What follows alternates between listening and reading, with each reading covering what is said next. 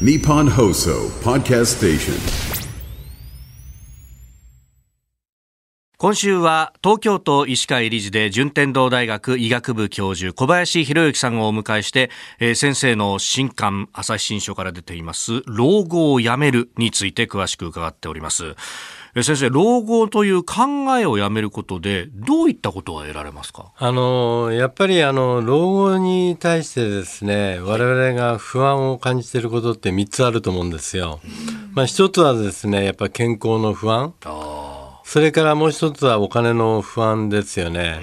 で3つ目はやっぱり孤独の不安ですね。まあ、これがあのものすごく迫ってくるはい。感覚になると思うんですけども、この健康の不安というのは老後をやめればですね健康の不安っていうのをやっぱり皆さん今逆算していくと思うんですよね。平均寿命からはい。あと何年何年っていうですねこれも本当やめた方がいいと思いますね。で今人生100年時代ですからもうやっぱりあのそのやっぱこれから始まるんだと思えばやっぱり新しい健康法を試してみようとか意欲が出てきて生活習慣を見直してみようとかですね、まあ、はい。そういうことによって、まあ、健康っていうのはやっぱり良くなっていくと思うんですよ。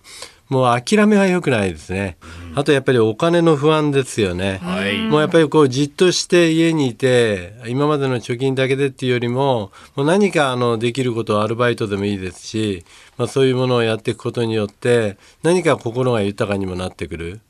でこれ金額の問題ではないと思うんですよね。はいやっぱりこのやってそれに対してのあの報酬をもらってそれを毎日繰り返してると毎日がやっぱりこう動く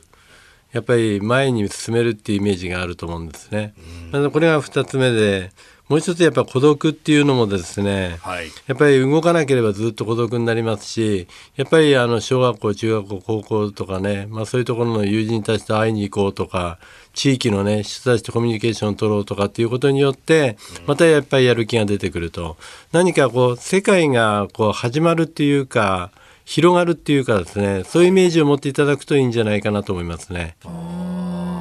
これだからね全く動かずに家にじっとしているってなると全部が逆の方向に回ってっちゃうんですねそういうことですね。あの、やっぱり動かなければ、もう体も悪くなるし、考え方も狭くなるし、ストレスも多くなるってことで、もう本当、いいわゆる悪い方向の流れに乗ってしまう。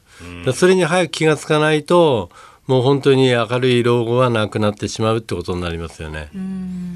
そうなるとこう老後をやめるにはまずはこうどうしたらいいですか？うん、よくですね僕もあのいろんな方からこういう質問を受けるんですけれども、まあ、我々もちょうどその世代に入ってきてますんでねやっぱね準備が重要だと思いますね。準備いきなり今日から老後ですよとか今日から定年ですよとか今日で終わりですよっていうのは僕は良くないと思います。それをねあくまでも通過点にした方がいいと思いますね。だから例えば定年退職の日の2年3年前から準備をしてって、はいでまたそれでそれをもうあの終わりっていうことではなくてあくまでも通過点でそこはもう普通に過ごしてその2年3年後にその完成させるっていうようなイメージですね。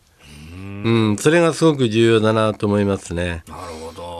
で、この準備っていうのは、まあ、そうは言っても何していいか分かんない人ってたくさんいると思うんです。どういうことをしていきますか？あのやっぱりその一つは計画を立てるってことですね。自分が何をやりたいかってことで、まあ、例えば僕だと例えばまあこれはもう叶わないかもしれませんけどもやっぱり海の見える家で暮らすとかですね田舎の方ですね、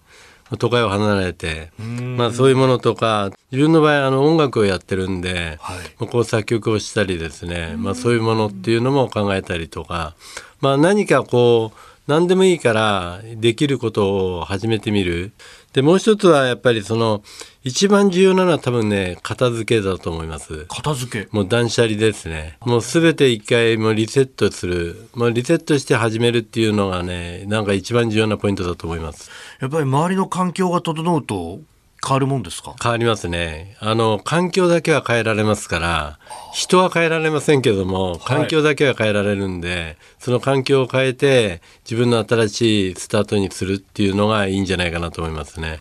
えー順天堂大学医学部教授小林博之さんでした。先生、明日もよろしくお願いしはい、ます。ありがとうございます。